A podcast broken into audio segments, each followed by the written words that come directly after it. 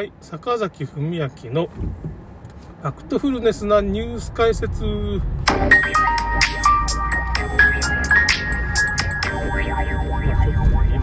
ちょっと間違って編集しちゃってね、今消しましたけど、まあ、最近ちょっと体調悪いなみたいな感じと、まあ、老化が進んでるんかなっていう風なことで、まあ、ちょっとスポーツジムに行ったりね、ちょっとそろそろ体重落とさんといかんだろうとか、まあ、いい傾向ではあるんですけどね、うん、なんかやっぱシェーディングかなんか知らないけど、あの、和の影響でしょうかね、なんか体調悪いような感じもあって、まあいろいろビタミン、ミネラルを取るとか、ニンニク食べるとか、黒酢を飲むとか、まあそういうふうなことを、まあ、なるべく心がけて、まあなんていうのか、結局ですね、ある程度そういう微量栄養素って、あんま取りすぎてもいけんらしいんですけどね、その、大体不足しがちなんで、ある程度補ってやれば、まあ人間の体がだいぶこう、まく機能しだすっていうことが、まあ、亜鉛は不足してるとか、まあそういう、まあいろんなもんはマグネシウムをちょっと取った方がいいとかね、お風呂の中にまあそのなんか入れるとかっていうかね、酸化塩素かなんか知らないですけど、そういうの入れてる人もいるらしいですけどね、まあそういう健康法みたいなのが、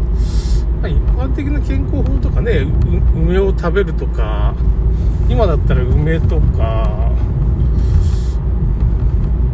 なんだろうね、らっきょつける時期だったりね、その、玉ねぎがいっぱい出てきたり、もううちの家も玉ねぎだらけでも、た玉でいいとかでこうサラダ作ったりね、動してますけど、オクラとかね、山芋、オクラはもう、まだ季節じゃないですけどね、いろいろその季節のものを食べるとか、ニンニクみたいなの食べるとか、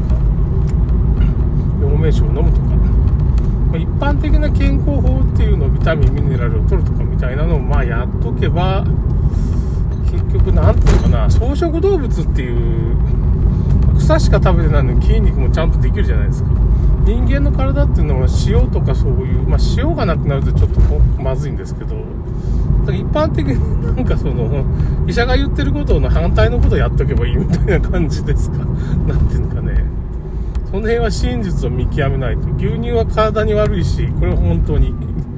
牛乳体に良くないんですよね。人間には合わない。人間には合わない。乳製品あんまり飲まない方がいいですね。あれは嘘ですね、やっぱり。まあ、ヨーグルトもちょっと食べる程度だったらいいけど、天然物はいいですけどね、その、まあ、どっかで売ってるやつはダメですね、ほとんどのヨーグルトが。うん、天然で自分で作るヨーグルトはいいかもしれないですけど、変なもん添加物が入ってますからね。まあ、そういうのは避けて、天然のものを、まあ、いろいろ食べると。その、旬のものを食べるとかね、さえやっておけば人間の体の中で、まあ、原子転換っていうことが起きて、まあ、そんな大げさな話じゃないんですけど、別に、塩とかそういう微量栄養素がないと作れないんですよね。その転換が起こらないんで、その辺の代謝っていうことをちょっと考えた方がいいんかなっていう、逆にね。だけどマグネシウムからまあ鉄を作ったりとか、なんかい、まあいろいろそういう転換できるんですよね、人間の体っていうのは。まあそこにまあ、そういう菌、腸内細菌みたいなのも関わってるんですけど、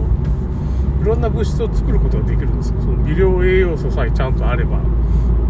塩とか、まあそのビタミン、ミネラルっていうのがちゃんと取れば、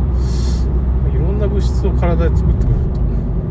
そんなに、あ、あれだこれだってか、そんな何十種類も食べなくても、まあ、食べた方がそれ楽なんですけどね、そういう物質が入ってくるから。それで健康になるんじゃないかっていう感じがしますけどね。なんですけど、今日はちょっと健康法の話だし、岡田敏夫がちょっと面白いこと言ってたんで、話をちょっとしますけどね、ちょっともう4分経ったけども、あのー、パリピ孔明って言ってね、諸葛孔明が、まあ、死んだ後に日本に蘇ってきて生まれ変わって転生して、そういう歌が上手いけど、いまいちこう、売れない歌手の女の子の軍師になってからちょっと歌をがこう、なんていうかね、流行っていく。その女の子の歌が流行る手伝いをするっていう話なんですけど。これ岡田がすごい最初喜んで見てていや僕も面白いなってもうナンセンスだからね馬鹿らしい話だからなんか面白いなみたいなこと僕も見てたんですけどだんだん失速してきたっていうんですよ岡田敏夫が言うのにはねまあ、僕はそうでもないけど、まあ、ちょっと物語が停滞してきたかなっていう風な感じはしますね。最初何話かすごい面白いんですけど、キレがあるんですけど。でなんでかっていう話。内容があるからなんじゃないかみたいなことを言い出して。で、トップガンマーヴェリックは内容がないから面白いんだっていう。内容がないと、ええー、と思ってなんかもう、まあ、そういうことを、まあ、YouTube、リンク貼ってきますけどね、YouTube でいろいろな物語を、いやそうかもしれんなって僕もちょっとその書いてる人間として、要するに、なんていうのかな。あんまそんな内容のある物語をみんな求めてないっていうか、まあ、かっこよくてフックが効いてて、こう軽い話の方がいいっていうか、いつもいつも涙をちょうだいみたいな話ばっかり読みたくないわけですよね。だか、だから新海誠のまあ、君の名はっていうのもまあ、内容はあるんですけど、あれ。あるところ、内容があるとこじゃなしに、ちょっと軽めに作ったところの導入部とか、そういう展開が面白いっていう風に、なんていうのかな。その辺の展開とかそういうフックが効いたとこっていうかね、導入部とかがすごい面白い入れ替わりとかね。だから物語っていうのは必ずしも内容を詰め込めばヒットするとか面白くなるっていうもんじゃなしに、内容がないって言ったらちょっとあれだけど ちょっと若干スカスカに作った方が、やっぱ人気が出るし、売れるんじゃないかっていう。の僕もね、ちょっとそういうの作ってるから、今回のその、なんつうかね、角川武蔵野、第2回角この昔の文学賞っていうのね、その、僕も短編小説書いたんですけどね、その、大だらぼっちでね、これ内容がなくてこういう話をスラスラっていう風に話を書いたから、やっぱその受賞したんじゃないかというか、受賞っていうかまだ中間選考ですけど、何気なくこう、だから小説家が思い入れ入れてすごい書いた作品が必ずしも面白いとは言えないっていうか、内容を入れようとすればするほど、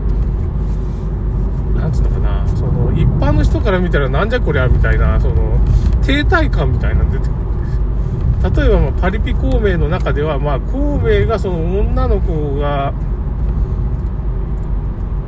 助けるときになんか謎のこうね、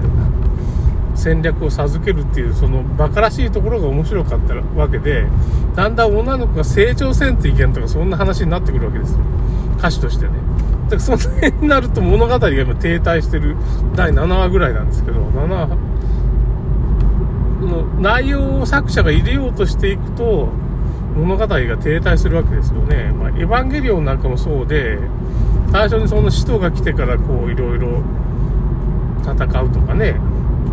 それは結局、まあ、ウルトラマンのあの怪獣をウルトラマンが倒すっていうのを、まあ、なんていうのかな、そういう、